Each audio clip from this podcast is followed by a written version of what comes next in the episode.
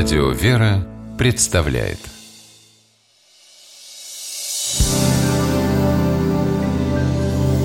Первый источник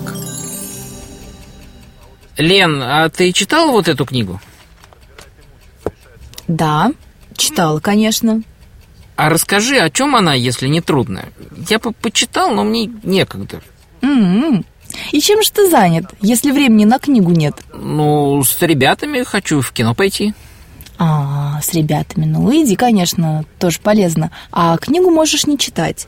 Во многой мудрости много печали. Только как экзамен сдавать будешь? Мудрости, печали — это откуда вообще? Из этой книги? Из книги, но не из этой. А из какой? Книга, откуда происходит выражение «во многой мудрости много печали», называется книгой Екклесиаста. В конце ее первой главы мы читаем «И предал я сердце мое тому, чтобы познать мудрость и познать безумие и глупость. Узнал, что и это томление духа, потому что во многой мудрости много печали, и кто умножает познание, умножает скорбь». Царь Соломон, автор этих строк, обладал и мудростью, и знанием. Опираясь на собственный опыт, он говорит, что их приобретение оказалось для него такой же суетой, что и погоня за ветром, как и все в человеческой жизни.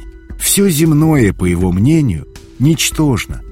Безусловно, эти слова стоит воспринимать и рассматривать исключительно в контексте всей книги Екклесиаста которая посвящена размышлениям о жизни и счастье. Мудрый Соломон пишет, что все в жизни человека имеет переходящий характер, и ничто земное не может дать ему совершенного счастья. Знания не доставили ему удовольствия, а, напротив, увеличили печаль, показав всю призрачность человеческих надежд и безрезультатность их стремлений. А мудрость дала ощущение собственной беспомощности.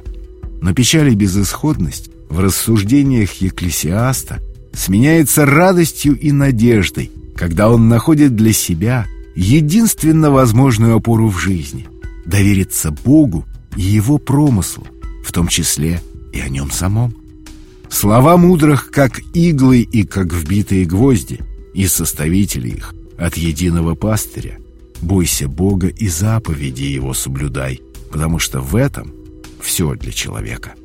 Такими словами оканчивает Екклесиаст свои размышления.